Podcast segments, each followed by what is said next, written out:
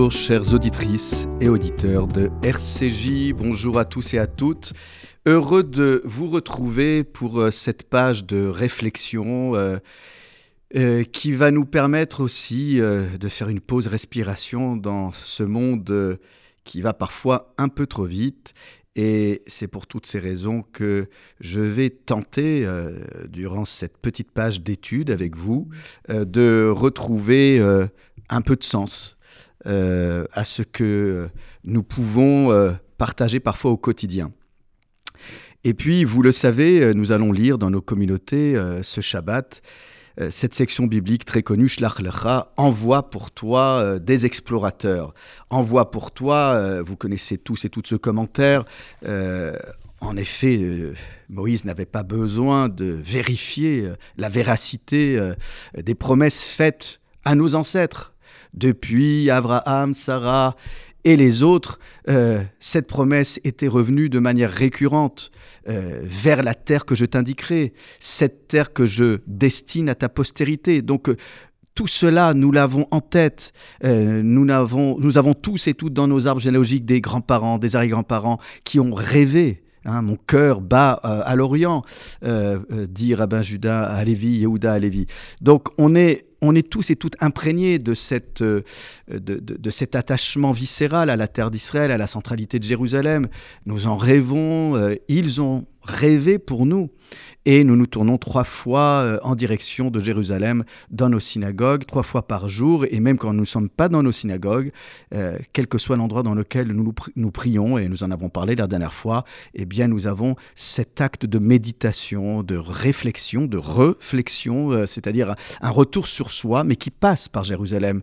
Ne l'oublions pas, dans ces temps compliqués où nos frères et sœurs traversent des moments difficiles, où euh, euh, à chaque fois notre identité est remise en question. Alors, envoi pour toi, bien évidemment, c'est l'occasion pour Moïse de dire euh, à Moïse, bon, ben, si il faut payer le prix de l'apaisement social, eh bien Moïse envoie, mais c'est pour toi. Moi, je n'ai pas donné l'ordre, en somme, d'envoyer une mission d'exploration euh, ces douze explorateurs, qui ne sont pas les moindres, hein, le Anachim, dit le texte, sont des, euh, des hommes importants. Quand vous avez le mot Ish, il y a une expression qui sous-tend euh, la notabilité des uns et des autres. comme dit Rashi, ils ont été pris parce que Kulam Tzadikim, ils sont tous des justes.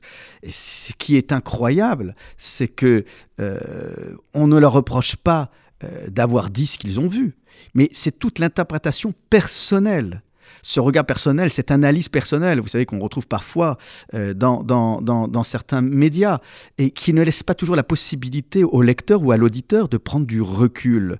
Bon, mais après, l'écueil, nous pouvons tous et toutes y tomber, c'est-à-dire on ne peut pas s'empêcher parfois d'y mettre un peu d'une autre pour euh, laisser une empreinte euh, et, ne pas se contenter d'être un observateur en surface. Mais les explorateurs ont cru bien faire, mais ils n'ont pas répondu aux questionnaires de Moïse. La, feuille de route de Moïse, c'était voilà, est-ce que les villes sont fortifiées? Oui ou non? Donc c'était purement circonstanciel. Euh, Moïse ne leur demandait pas un avis personnel. Euh, entre parenthèses, cela me permet encore une fois de dire tout le plaisir que j'ai euh, de m'exprimer et que le rabbin Journeau avait à mes côtés et qu'il aura dès que l'élection aura lieu, de, se retrouver avec moi pour étudier en binôme. Et je remercie RCJ de ce caractère bimensuel parce que euh, c'est audacieux pour une radio, euh, même si c'est la radio de la communauté juive, euh, d'intégrer dans un programme un moment de réflexion qui pourrait peut-être décontenancer plus d'un, mais élever le niveau spirituel, intellectuel, tout en la liberté de choix aux uns et aux autres. C'est aussi, me semble-t-il, la vocation d'une radio. Et je remercie encore une fois RCJ, euh, sa directrice euh, Sandrine Seban, et également Richard Audier, Ariel Gomin du Fonds social, pour euh, faire en sorte que cette radio soit plurielle. Je le dis aujourd'hui, non pas pour, par flagornerie, mais tout simplement parce que c'est la fête de la radio et que, avec le CSA, les radios, d'une certaine manière, vont célébrer la liberté d'expression. Ne l'oublions pas, un bien précieux. Et euh, la radio, euh, alors après c'est mon avis personnel, je préfère la radio euh, aux, médias visuels. Pourquoi? Parce que par la voix, on se concentre non pas sur l'image, mais sur la voix. Et vous savez que la voix dans, le, dans la tradition juive est quelque chose de très important. Hein. la voix, c'est le son, mais la voix, c'est aussi l'expression de l'âme. Et, souvent, euh, les enfants d'Israël, lorsqu'ils avaient acquis un degré de perception sensorielle élevé, voyaient hein, les voix. au mont Sinaï. Donc, euh, à travers la liberté d'expression euh, radiophonique, il y a aussi le retour à l'essentiel la tessiture de la voix, les différentes tonalités de voix. C'est par la voix qu'on apaise, qu'on répare. Je ne mets pas en deuxième position l'image, mais la voix peut euh, percer le cœur et l'esprit des uns et des autres. Je pense tout particulièrement aux, aux, sans domicile fixe, aux personnes qui parfois, pour seul compagnon, ont un petit transistor. J'en ai croisé certains, et c'est vrai que c'est une mitzvah, c'est une, euh, c'est un, commandement positif de faire la tzedaka, mais d'apporter parfois aussi une nourriture intellectuelle, parce que ces hommes et femmes n'ont pas juste besoin d'être assistés euh, physiquement parlant, mais ils ont besoin aussi qu'on les considère comme des êtres dotés de discernement. voyez Et quand on est seul, c'est peut-être encore plus vital de pouvoir euh, amplifier la sensibilité à la présence d'autrui voyez Et donc, un petit transistor, c'est le contact avec le monde. Et, cette voix, euh, cette voix, elle traverse le monde. Vous savez que euh, tous et toutes, euh, parmi les grands de ce monde, je pense au président de la République, je pense au pape, et aux uns et aux autres, les premières déclarations, je pense également à Ben Gurion, cette fameuse déclaration d'indépendance, c'était avant tout par les ondes euh, de, du son, même si euh, les images nous sont parvenues. Donc il y, a la voix, et, cette voix, euh, elle, est, elle, est, elle est singulière, elle représente l'unicité de, de, chaque être humain. C'est vrai que euh, le visage aussi euh, est, est, aussi euh, une, une, présence divine. Alors je reviens, je, reviens à cette question donc d'envoyer des, d'envoyer des explorateurs. Donc qu'est-ce qu'il faut solliciter? Juste le regard? Il faut juste vous, vous dire ce qu'on voit ou est-ce qu'il faut aller au-delà? Ce sont des questions qui sont très, très, forte, euh, me, semble-t-il. Et Rachid le premier dit qu'ils n'ont pas tiré leçon de ce qui s'est passé euh, dans la section biblique précédente, où on voit que Myriam a cru bien faire. Myriam s'est souciée de la vie conjugale de son frère. Mais quand on est un homme public, et de surcroît, lorsqu'on est fusionnel avec Dieu, ben, c'est un vrai problème. La relation à l'autre et l'autre par excellence, en premier lieu, son épouse et, son conjoint. Et c'est vrai que on peut pas reprocher à Moïse euh, d'avoir agi ainsi, puisque c'est Dieu lui-même qui, quand il laisse partir tous les enfants d'Israël retourner dans leur foyer respectif après le don de la Torah, il dit Toi, Poï m'a dit, toi tu restes avec moi, en parlant à Moïse. Donc, ils n'ont pas tiré leçon. Et c'est cette leçon euh, que nous allons euh, entrevoir ensemble pour euh, essayer dans cette deuxième partie d'émission de mieux comprendre comment solliciter tous nos sens pour le bien, uniquement pour le bien. Je, conclurai cette première partie en, rappelant que André Neher a souvent rappelé que lorsque l'homme est face à l'homme, et ce sont les premiers chapitres de la Torah, de la Bible, du Pentateuque. Une constatation se dégage, dit-il. C'est que lorsque l'histoire est créée par l'homme, elle se situe sous le signe de la violence. La violence du regard, du, regard inquisiteur, du regard par effraction, euh, la violence de la parole, la violence physique, tout court à l'état brut. Tout se passe, dit-il, comme si l'homme n'avait pas pu créer autre chose que la violence. Nous reviendrons dans quelques instants sur cette thématique et nous nous rafraîchissons le corps et l'esprit avec ce couple que j'adore, Yonina. À toutes. יושב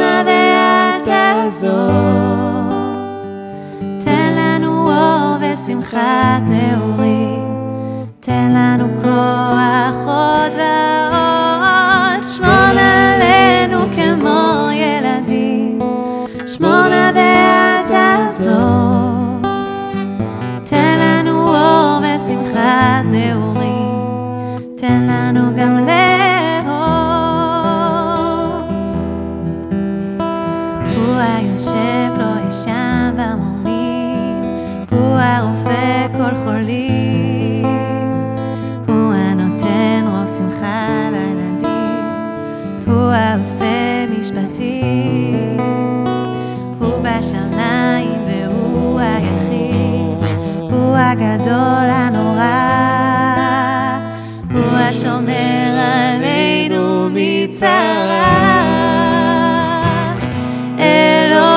שמור עלינו כמו ילדים, שמור נא ואל תעזוב,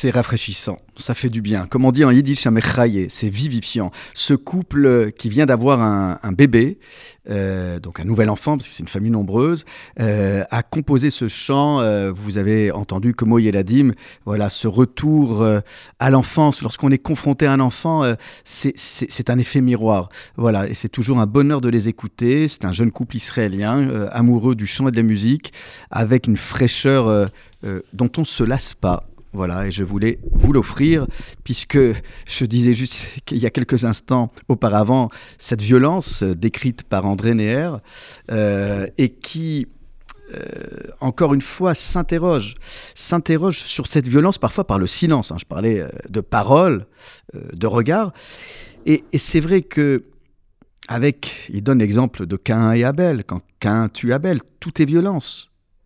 Parce que c'est vrai que quand on regarde le texte biblique, il n'y a pas d'échange. Alors bien sûr, les commentaires nous diront qu'il y a un véritable débat théologique, à qui appartient le monde d'en bas, à qui appartient le monde d'en haut? Mais au-delà, ce que veut nous dire André Neher, c'est que lorsqu'on se s'en tient au texte, eh bien l'un se dresse contre l'autre, le tue. Et euh, en fin de compte, il n'y a pas de dialogue entre les deux. C'est-à-dire qu'il y a, une violence à l'état brut qui est, déconcertante. Et c'est vrai que à chaque fois qu'il y a violence, c'est un échec pour nous. Violence euh, créée par l'homme. Mais bon, heureusement qu'au-delà de ces éléments de violence, il y a aussi des choses qui se créent. Euh, de par la culture, la civilisation, on le voit avec les descendants euh, d'Adam et Ève plus tard. Euh, en somme, elle viendra réparer les choses, Ève. Elle aura conscience qu'il faudra tout de suite continuer de faire des enfants pour euh, non pas oublier ce meurtre, mais pour inventer, inventer l'agriculture, inventer la musique, inventer l'art de forger le fer. Tout ça, ce sont les, derniers descendants qui arrivent juste après l'histoire de Cain et Abel. Tout cela est créé par l'homme. Donc il y a un aspect civilisationnel qu'on ne peut pas éluder. C'est vrai, euh, avec Caïn, il y a une part de famille qui disparaît. Euh, cette violence, elle est certes déconcertante, c'est la mort, c'est l'échec, c'est un drame, mais si on va, si va au-delà de ces circonstances euh, dramatiques, eh bien, on peut, euh, on peut retrouver euh, d'autres affrontements, mais cette fois-ci, des affrontements pour bâtir, pour bâtir une conscience. Et pour revenir à, la section biblique dont je parlais il y a quelques instants, Shlach Lecha, que nous lirons ce Shabbat matin, oui, il y a échec, mais il y a aussi réparation.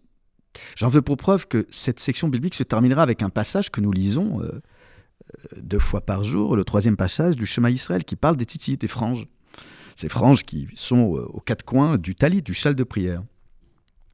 Et ce qui est intéressant, c'est que nous avons, au sens du traité talmudique Sota, une explication sur le lien que nous pourrions établir entre la faute des explorateurs, les 10 sur 12 qui ont ramené euh, de la médisance, euh, qui ont stigmatisé la terre d'Israël au point de générer la panique parmi les enfants d'Israël qui se sont mis à pleurer et donc bah, ils n'ont pas pu monter en terre d'Israël, 40, ans, 40 années supplémentaires d'errance dans le désert. Mais ce lien entre la faute des explorateurs, qui a été euh, constitué par la médisance sur la terre d'Israël, avec ce texte des franges, euh, peut nous amener à identifier euh, la solution de réparation. Selon ce traité talmudique, c'est le long fil d'azur, Petit Techelet. Ce fil d'azur, alors je vous rassure tout de suite, cette couleur, on l'a plus, cette encre est introuvable, donc il y a un fil long mais qui n'est plus de couleur que nous portons. C'est le long fil d'azur de ces franges qui vient élever le regard de l'homme. Ureitem auto, usrartem. Vous allez le voir et vous allez vous souvenir. Donc c'est pour réactiver une mémoire visuelle. De quel type de mémoire visuelle s'agit-il? C'est pour nous rappeler le bleu azur de la mer.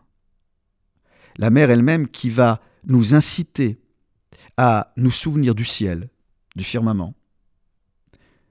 Et Rekia Shamaim, le firmament des cieux, qui va nous guider vers le trône de la gloire divine.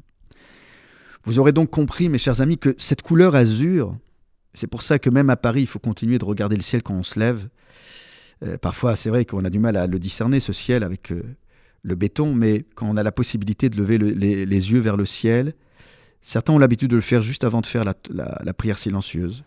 C'est pour ça qu'il y a des fenêtres dans toutes nos synagogues, pour ne jamais se déposséder de ce contact avec l'extérieur. Parce que nous prions non pas juste pour nous, mais pour l'humanité tout entière.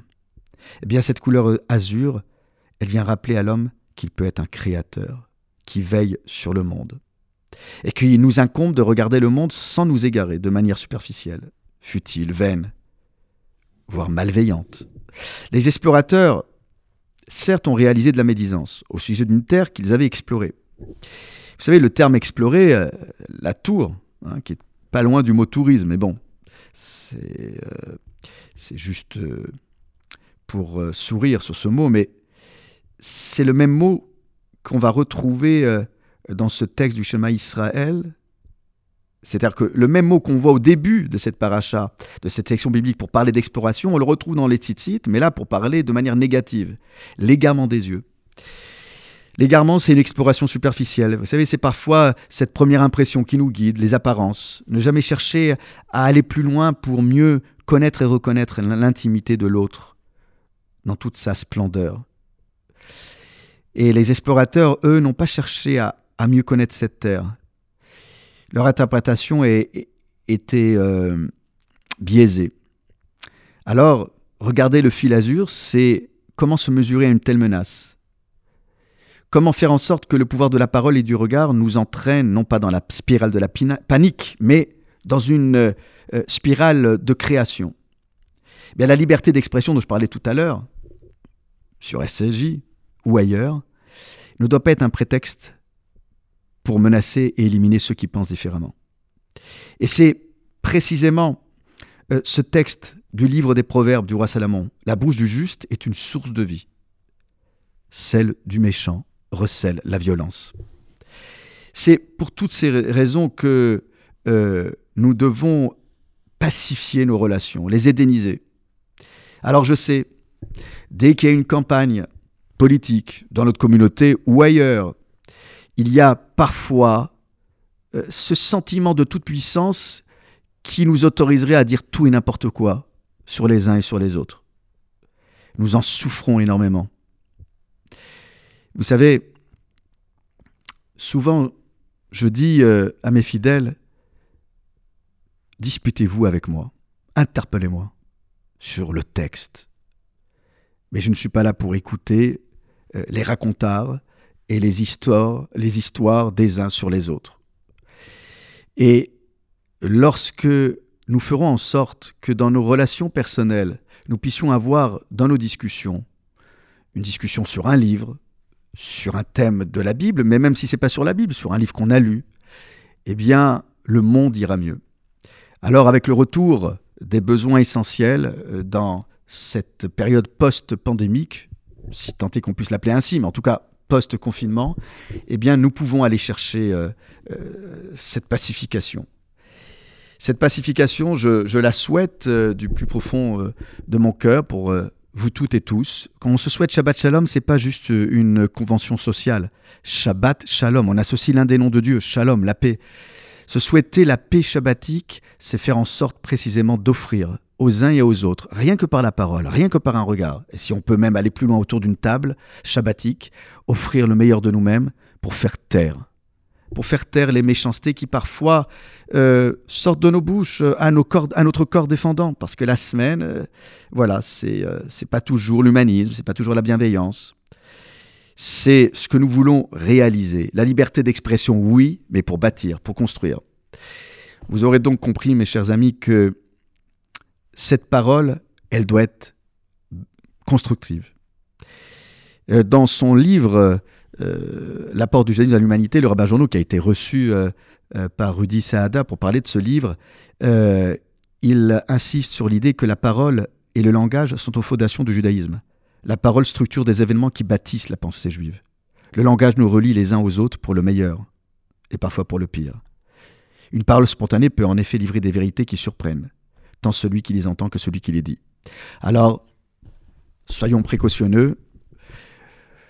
Bien sûr, on ne cherche pas à censurer la parole d'autrui, mais euh, sur RCJ, le slogan c'est à l'écoute de votre vie.